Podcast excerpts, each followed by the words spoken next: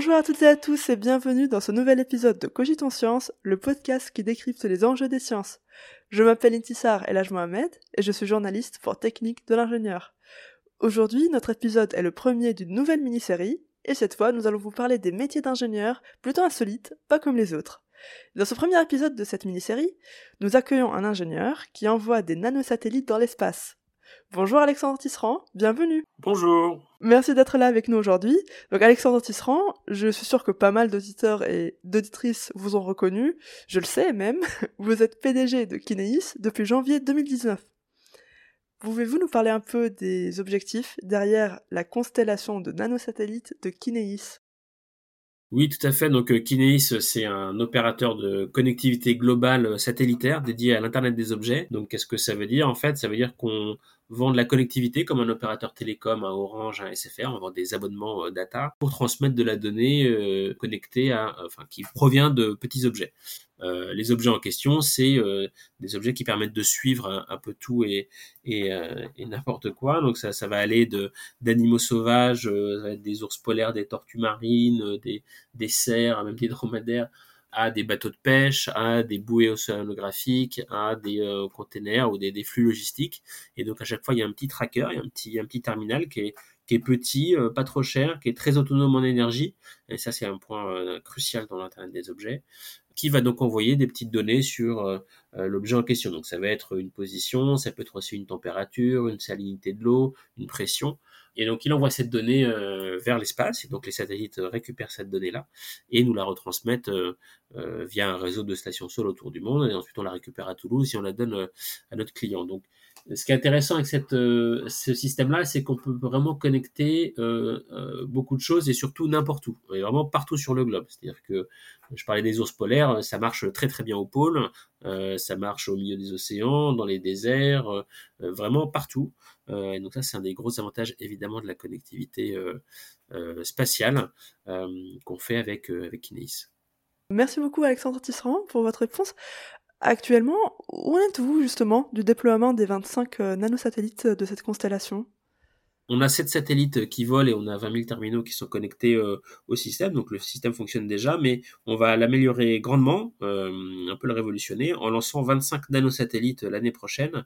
Et ces 25 nanosatellites, aujourd'hui, ils sont en phase de, construction, c'est-à-dire qu'on a passé toutes les phases euh, d'ingénierie, de design l'année dernière, en, 2021. Enfin, on termine, les choses début 2022. Et donc, on part dans la construction. Alors, on fait ça avec des, partenaires hein, qui construisent euh, eux-mêmes les, satellites. On a fait le, design avec eux et puis euh, euh, là c'est eux qui construisent vraiment le, les objets, donc en sortant les, les, les, vis et les boulons. Et voilà, et donc ils sont en construction et ils seront testés sur la fin de l'année et début d'année prochaine, donc premier semestre, on finira la production et ils seront envoyés sur le pas de tir en Nouvelle-Zélande, parce qu'on va faire 5 tirs de 5 satellites étalés sur toute l'année 2023.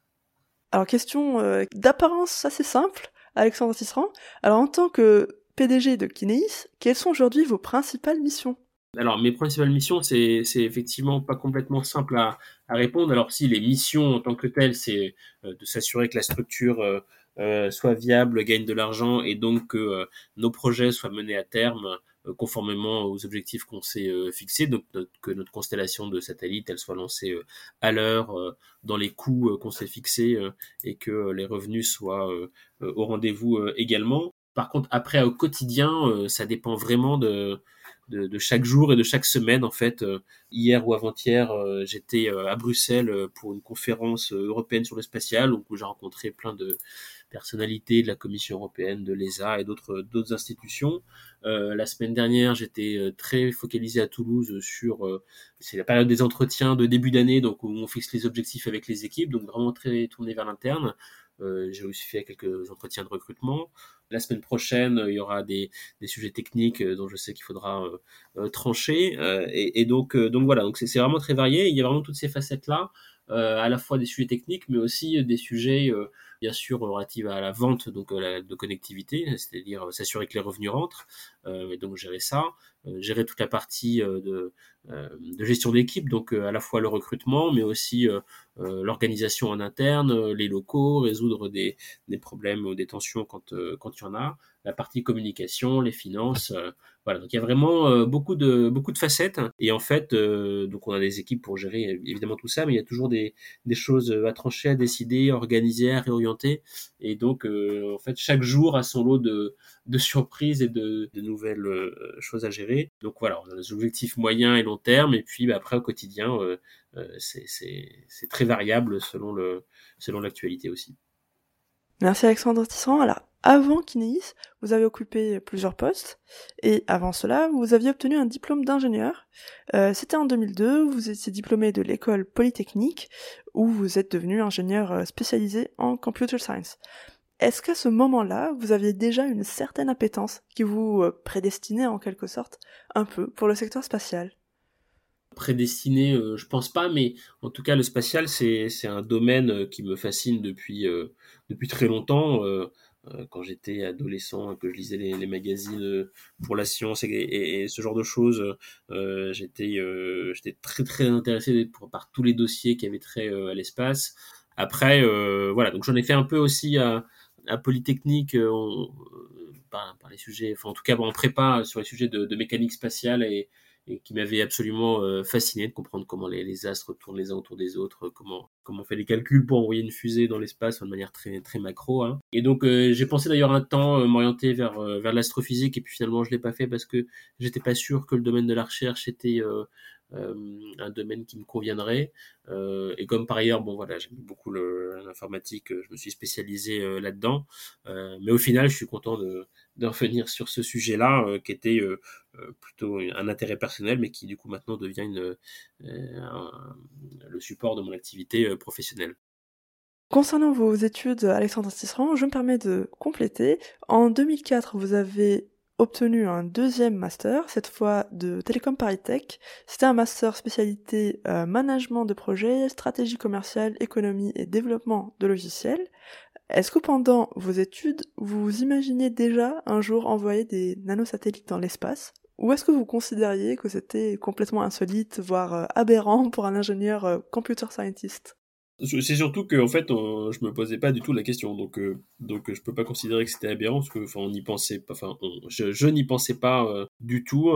Déjà à l'époque bon il y avait pas de nanosatellites et le secteur spatial était pas du tout un secteur vers lequel j'imaginais m'orienter au départ, malgré mon intérêt pour le pour le secteur. Euh, pour moi, il fallait faire, il fallait avoir fait euh, Super Hero et puis euh, être à Toulouse pour pour faire ça. Euh, donc, je pense que ça, ça m'était pas venu du tout en tête, alors que je pense que ça aurait été complètement possible. D'autant que euh, dans le spatial et surtout maintenant, on a de plus en plus besoin de de profils computer scientist. donc donc voilà, donc la, la réponse est non, mais au final, je suis content que qu'on y arrive. Et justement, Alexandre Tisserand, finalement, qu'est-ce qui vous a amené à travailler dans spatial? Évidemment, bonne question. Et donc, euh, bah, c'est vraiment une conjoncture de, choses. Ça, c'est un peu un message général d'ailleurs, c'est que on a beau planifier, imaginer des choses, euh, notamment pour sa carrière, euh, c'est quand même beaucoup les rencontres et les opportunités, puis les, contingences personnelles qui font qu'on se retrouve où on est à un moment donné. Et donc, en ce qui me concerne, j'étais à Paris, je travaillais dans le dans le numérique avant de venir à Toulouse. C'était il y a 4 ans, 4-5 ans maintenant, parce que c'était en 2017. Et puis, euh, il se trouve que euh, ma femme est historienne et elle s'était faite recruter par la fac de Toulouse pour être prof à la fac d'histoire. Et voilà, donc c'est un moment où on se disait que bah, partir de Paris c'était une bonne idée. Euh, du coup, bah, moi je, suis venu ici aussi et comme c'est une ville d'ingénieur, je me suis dit que je trouverais bien quelque chose. Euh, et puis, bah, évidemment, euh, c'est aussi la ville du spatial et donc ça me plaisait bien. Donc voilà, de fil en aiguille, de rencontres en entretien, j'ai fini par arriver dans une boîte qui faisait du spatial, CLS, et de là on a dérivé sur Kinesis. Merci Alexandre Tisserand. Donc c'était en 2017, vous êtes devenu directeur du projet Kineis chez CLS Group. Et c'est alors que vous avez commencé à travailler dans le domaine du spatial. Comment vous êtes-vous familiarisé avec le secteur euh, à vos débuts? Est-ce qu'il y a eu besoin que vous suiviez des formations, que vous vous formiez en autodidacte peut-être aussi?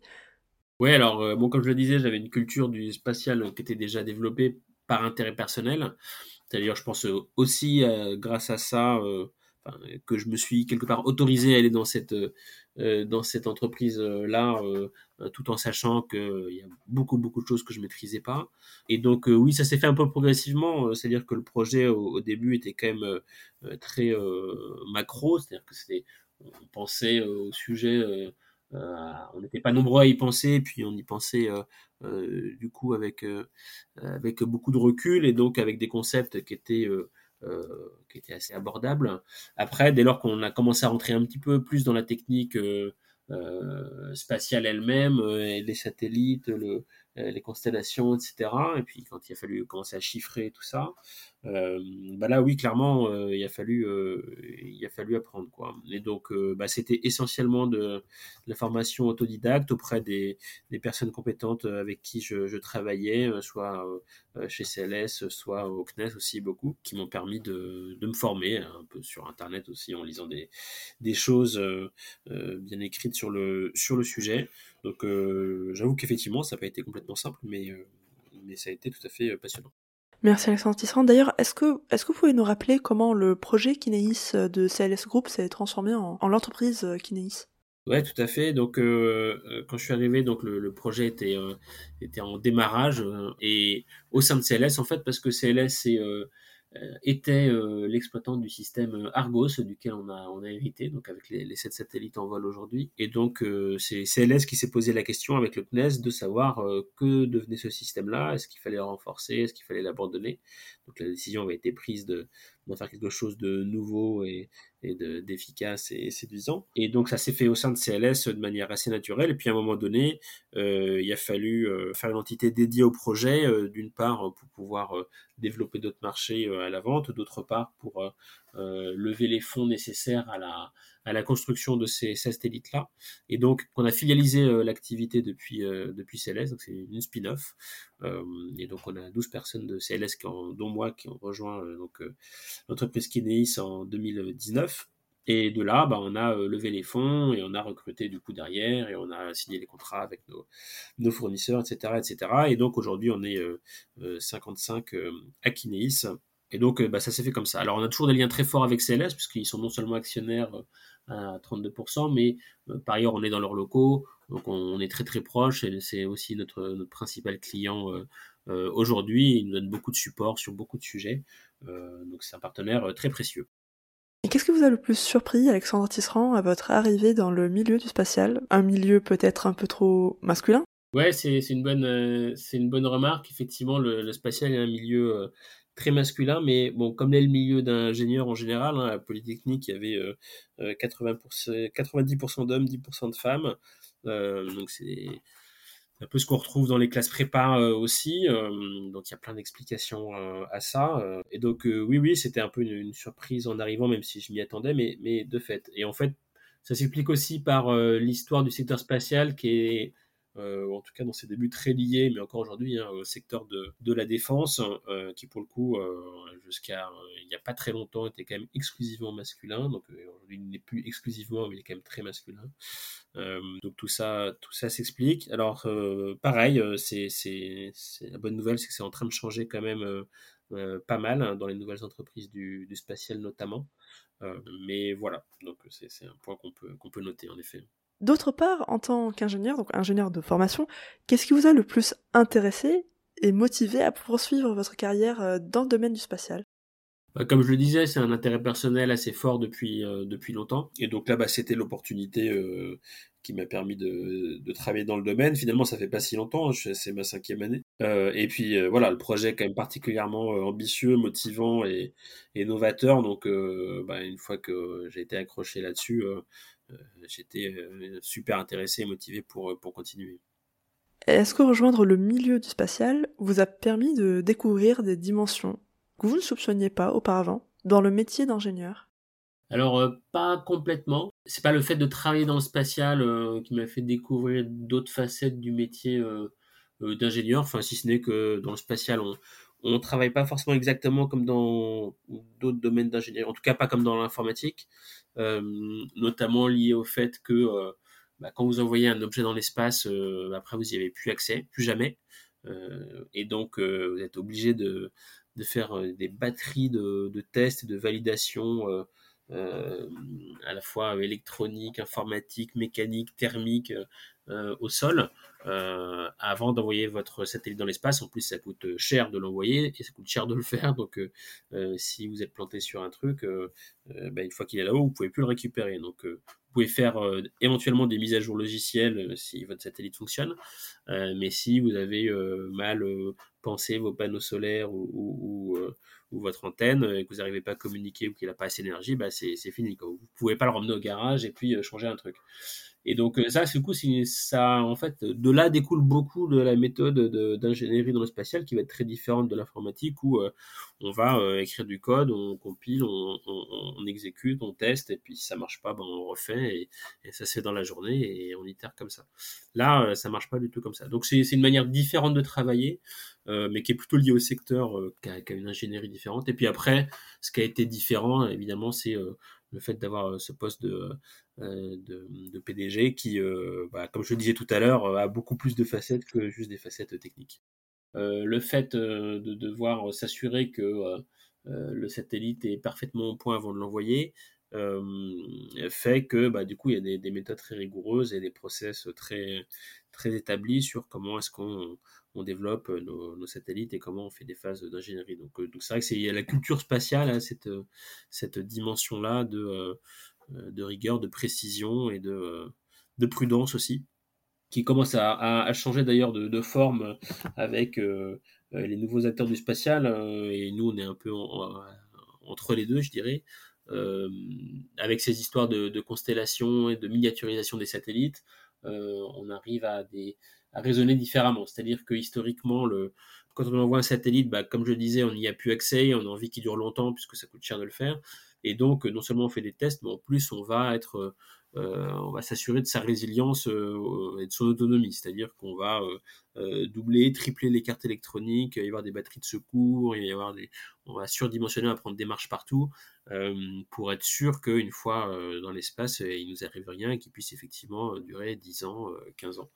Euh, et aujourd'hui, en fait, on raisonne un peu différemment. Enfin, certains acteurs raisonnent différemment, mais on, un peu, euh, comme je disais, à mi-chemin. C'est-à-dire qu'on va, au lieu de faire un satellite euh, dont on est sûr qu'il va durer 15 ans parce qu'on aura tout redondé à bord, on va en faire plusieurs qui seront pas redondés pour le coup et on va du coup gérer cette résilience non pas avec l'autonomie d'un seul satellite, mais le fait qu'on en a plusieurs. Et donc, ça permet de se dire, bah voilà, je vais pas en faire un, mais je vais en faire 10. Euh, le but du jeu, évidemment, c'est qu'il soit 10 fois moins cher chacun, voire plus que 10 fois moins cher. Enfin, moins que 10 fois moins cher. Euh, je vais faire moins de tests, je vais pas redonder les composants, donc ça me coûter moins cher. Et moi, le plus petit, ça me coûter moins cher à lancer. Euh, et à la fin, effectivement, ils seront moins fiables individuellement. Mais sur les 10, si j'en perds un ou deux ou trois, ben en fait, c'est pas grave, parce qu'à la fin, le service que je rends, il est quand même toujours, toujours bien. Donc finalement, je gère la redondance par le nombre de satellites plutôt que par euh, la, fiabilité du satellite euh, euh, lui-même. Et donc voilà, il y a un changement un peu de, de paradigme sur la façon de, de faire qui est, qui est, intéressant, qui, qui, se, qui se fait en ce moment-là. Donc finalement, c'est un, c'est une façon de travailler qui est très différente de, bah, de l'informatique par exemple, où, où il suffit d'écrire une ligne de code, si jamais ça marche pas, l'effacer, réécrire, retester.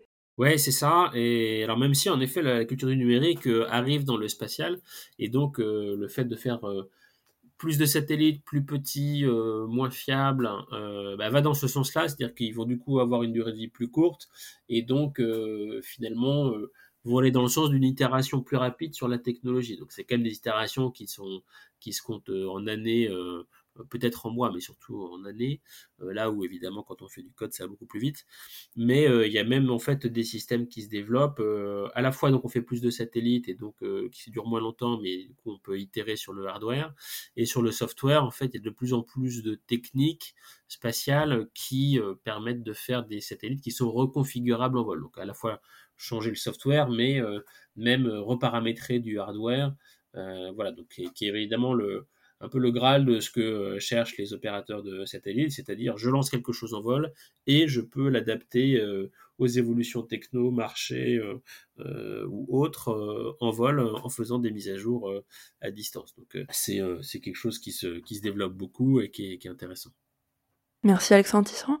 Et aujourd'hui, quels sont les profils des, ingénieurs qui travaillent chez Kineis alors il y a différents types d'ingénieurs, parce qu'on a effectivement donc cette équipe euh, qui s'occupe du euh, de toute la partie spatiale, donc qui est des ingénieurs qui sont pour la plus grande partie euh, passés par ou qui viennent du CNES, donc l'agence spatiale française.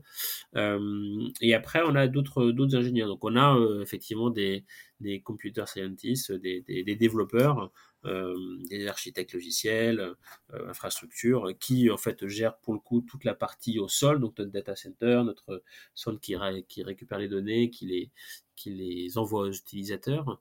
Euh, et puis on a une équipe aussi d'ingénieurs plus sur le, les systèmes embarqués, euh, mais au sol. C'est-à-dire que c'est la partie euh, terminaux, la partie euh, balise. Donc ils conçoivent de l'électronique qui vont ensuite permettre de faire les objets connectés qui vont être sur les, sur les containers ou sur les, sur les animaux, par exemple, ou les bateaux de pêche. et donc là, bah, ils conçoivent des, cartes électroniques. On a des ingénieurs software embarqués aussi qui vont avec, des, ingénieurs spécialisés en traitement du signal. voilà, donc on, a ce, genre de, profil. Merci Alexandre Tisserand.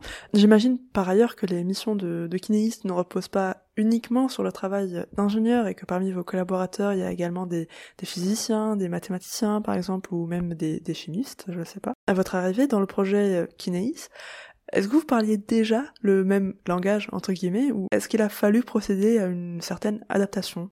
Il a fallu surtout pour moi apprendre le, jargon du secteur, parce que, chaque secteur euh, a son jargon. Hein, c'est pas d'ailleurs spécifique à l'ingénierie, mais euh, au début, quand on me parlait euh, des roues du satellite, je comprenais pas, parce que pour moi, un satellite, ça, ça, décollait pas ni ça n'intéressait pas, ça partait de la fusée, donc je comprenais pas. Et en fait, les roues des satellites, c'est des roues à inertie, tout simplement, qui permettent d'orienter le satellite sur sur lui-même. voilà. Bon, au-delà de l'anecdote. Rigolote. Euh, euh, une fois le jargon un petit peu appris, il n'y a pas trop de difficultés parce que ça, ça, parlait relativement le même langage. je pense que les difficultés de langage, c'est plutôt entre les ingénieurs de manière un peu générale et puis les gens qui sont plus proches du client, donc les, les commerciaux chez nous ou même les, les gens qui font des, des, produits, donc qui font les, qui font les terminaux, les balises, bah parce que chacun en fait n'a pas exactement la même vision et n'a pas la même fenêtre, le même angle de vue sur, sur ce qu'on fait. Évidemment, quand on fait le satellite, on est très très très proche de bah, ce qu'il y a dedans et, et comment et s'assurer, comme je disais tout à l'heure, qu'on soit sûr qu'il fonctionne à la fin. Et donc, on va faire euh, va être amené à, on va être poussé à faire des compromis sur la performance pour assurer qu'à la fin il, soit bien en vie suffisamment longtemps. Euh, et à l'inverse, côté euh, côté commerciaux, bah, on va être beaucoup plus attentif à la performance et, à ce qu'on est, va pouvoir vendre à un client que à toutes les dimensions techniques et de prudence qu'il faut mettre dans le satellite pour s'assurer qu'il fonctionne. Et donc, faut, faut faire un peu un, arbitrage entre les deux, entre euh, une, surprudence qui ferait qu'on mettrait 5-10 euh, euh, ans à faire le satellite et qui serait très gros parce que du coup on va être sûr qu'il soit performant. Et à l'inverse de l'autre côté un truc qu'on lancerait tout de suite et, sur lequel on promettrait des performances incroyables mais qui in fine se révélerait pas du tout viable parce que au bout de au bout de six mois la batterie serait épuisée ou ou il y aurait pas assez de puissance à bord ou que sais-je quoi donc voilà, c'est plus, plus ça qu'il faut arriver à, gérer, ce qui est complètement dans le rôle de, euh, PDG de la boîte. Merci, euh, merci Alexandre.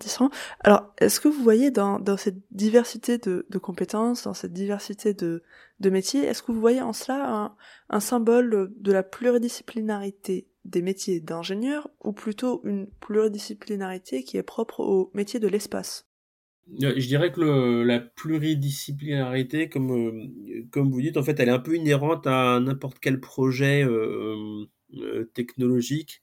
C'est-à-dire que on est spécialisé dans un domaine, que ce soit la mécanique spatiale, le, la, thermique, l'informatique, le, hardware électronique ou autre. mais en fait, en général, quand on fait un produit, ça mobilise quand même plusieurs compétences. Et, vous prenez un, un peu à l'extrême, hein, mais prenez un téléphone portable, il y a de la même manière des tas de métiers d'ingénieurs différents qui sont impliqués pour réussir à concevoir et produire ce genre de, ce genre de choses. Et donc, bah, au-delà de la spécialisation qu'on peut avoir en, en, école ou à l'université, après, dans les entreprises, euh, en général, il y a un produit qui est fait et euh, ils mobilisent de toute façon euh, beaucoup de beaucoup d'ingénieurs avec des, facettes différentes. Donc, c'est plutôt le c'est plutôt le, le, commun que que l'exception. Est-ce que vous trouvez, à titre tout à fait personnel, est-ce que vous trouvez qu'il y a une sorte de, de tronc commun entre vos différentes expériences professionnelles, donc passées, présentes, euh, est-ce que vous trouvez qu'il y a des, sortes de compétences standards, euh, de qualité standard propres à tout ingénieur et qui vous ont permis d'être aujourd'hui à la tête de, de Oui, alors c'est vrai que j'ai eu pas mal d'expériences assez différentes. J'ai même fait des fonctions euh, financières au sein de l'État. Et, en fait, ce qui m'a beaucoup guidé tout au long de ma carrière, c'est vraiment la curiosité. Euh, ça, c'est un truc que j'ai depuis tout petit. Euh, envie de comprendre comment les choses fonctionnent euh, et de pouvoir les refaire moi-même. Et du coup, cette curiosité de comment ça marche et, qu'est-ce qu'il y a à l'intérieur et, pourquoi ça fait ça et pourquoi ça fonctionne comme ça, c'est un truc qui me guide. C'est comme ça que je me suis retrouvé donc à faire des, du, à travailler pour le budget de l'État quelques années parce que voilà, je travaillais pour l'État et je comprenais pas comment cette mécanique financière budgétaire fonctionnait alors que c'est quand même le, cœur de la machine d'État. Voilà, et donc c'est vraiment cette curiosité-là qui m'a guidé. Euh, également le, euh, le doute, mais en fait qui est euh, au sens de la méthode scientifique, c'est-à-dire qu'on est, par nos formations scientifiques éduquées à à mettre en doute à la fois euh, ce qu'on ce qu'on voit, ce qu'on pense nous-mêmes, euh, pas être euh, trop sûr de soi parce que bah, il y a peut-être des choses qu'on n'a pas vues, d'être humble par rapport à ça, ce qui c'est à la fois une bonne chose, hein, puis à la fois de temps en temps aussi il faut faut savoir mettre ça de côté pour pour trancher et, avancer. mais donc voilà, c'est un peu ces, ces qualités-là, je dirais, qui ont, qui ont vraiment guidé mon, mon chemin jusqu'ici. Merci Alexandre Tisserand. Quel conseil donnez-vous à, un ou une ingénieure, étudiant ou professionnel, qui aimerait se spécialiser dans les applications spatiales? Alors déjà un conseil euh, aux, ingénieurs étudiants euh, euh, en général, qui est de, de savoir pourquoi il fait ce qu'il fait. C'est-à-dire que moi je disais, bah, la curiosité ça m'a guidé. Mais je pense que j'ai mis un peu de temps avant de me poser la question de bah ok, c'est rigolo ce que je fais, ça m'amuse, c'est intéressant, mais à la fin, qu'est-ce que ça produit? Et qu'est-ce que ça produit euh, euh, pour euh, la structure dans laquelle je travaille, mais qu'est-ce que ça produit pour la société en général? Je suis, je, suis, heureux de constater que cette question du, du sens et du pourquoi, elle, elle, prend de plus en plus de place euh, dans les réflexions individuelles des, des, ingénieurs et notamment des, des jeunes ingénieurs. Euh, mais c'est vraiment quelque chose d'essentiel. C'est-à-dire qu'à la fin, euh, quand ça devient difficile, quand il y a des périodes qui sont pas faciles au, au, au boulot, euh, ce qui nous permet quand même de, de, de continuer, c'est que euh, il y a un moment, on en revient toujours, hein, mais pourquoi je fais ça et jusqu'où et pourquoi et où je vais? Euh, et ça, c'est quand même un fondamental qu'il faut jamais perdre de vue.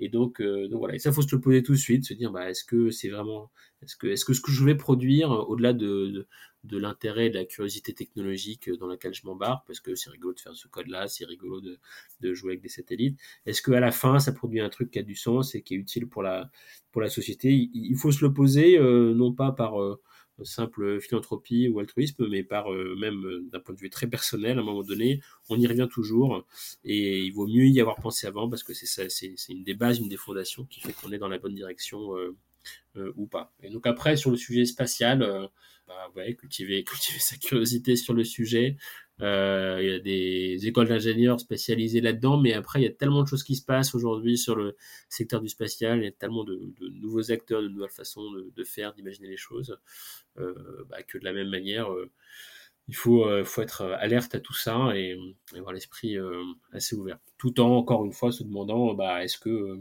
est-ce que ce qu'on fait là, ça a du sens ou pas? Merci beaucoup, Alexandre Tisserand. Alors, la toute dernière question, maintenant, elle est commune à tous nos épisodes. Quelles ressources conseillez-vous à nos auditeurs et auditrices qui nous écoutent euh, aujourd'hui? Donc il peut s'agir de livres, de films, de séries, de sites web, ça peut être euh, tout ce que vous voulez. Alors j'en ai plusieurs. euh, justement cette question du, sens et de pourquoi on fait ce qu'on fait. Il y a un livre qui, est, un peu caustique mais qui est intéressant à lire qui s'appelle Merci de changer de métier de, de Célia Isoa, qui est justement adressé aux ingénieurs pour leur dire d'arrêter de faire des, métiers d'ingénieur. Et, et, donc, c'est pas ce que je conseille, mais enfin, je dis en tant que je, je dis pas que les ingénieurs doivent arrêter de faire ce qu'ils font, mais mais ce qui est intéressant dans ce livre, c'est qu'elle met en lumière euh, bah justement le, le, les, effets in fine du, métier d'ingénieur, c'est-à-dire que bah, ils produisent des choses qui à la fin ont un effet sur la société. Et euh, parfois cet effet n'est pas forcément toujours euh, euh, désirable et donc il faut se poser la question euh, tout de suite euh, de est-ce que est-ce que ce que je fais ça va dans le bon sens euh, ou pas. Et donc c'est un peu radical mais mais c'est très intéressant justement pour se forcer à se poser les bonnes questions et aller dans le dans le bon sens. Sur un, ton plus léger il y a un autre livre qui s'appelle Voyage en Misarchie qui est un roman euh, qui est un peu épais, mais, mais qui est très sympa parce qu'il explore de, nouvelles façons d'imaginer les, les relations euh, interpersonnelles et les relations de, pouvoir notamment. Et donc euh, c'est un sujet moi qui m'intéresse euh, pas mal. Et enfin, alors oui, si dans un pareil, il y a d'autres questions qui me, qui me passionnent, qui sont pas du tout liées, enfin pas du tout, qui sont moins dans mon quotidien euh, sur les sujets de, de rapport de genre. Euh, donc il y a un podcast qui s'appelle euh, Les couilles sur la table, qui est de Victoire Toyon, qui est vraiment très très bien, que je conseille, surtout, surtout aux hommes. Et enfin, pareil, sur une note légère, il faut voir la série Silicon Valley. Elle a quelques années déjà, mais je ne plus, il y a 6 ou 7 saisons. Et c'est l'histoire de, donc de, jeunes ingénieurs, pour le coup en informatique, qui montent une boîte dans la Silicon Valley. C'est c'est à la fois euh, très drôle et à la fois très représentatif de plein de mécanismes de euh, ce qui se passe quand on monte une entreprise, qu'on lève des fonds, etc. Donc, pour celles et ceux que ça intéresse, euh, justement, de se dire, bah, tiens, qu'est-ce que ça veut dire monter une entreprise?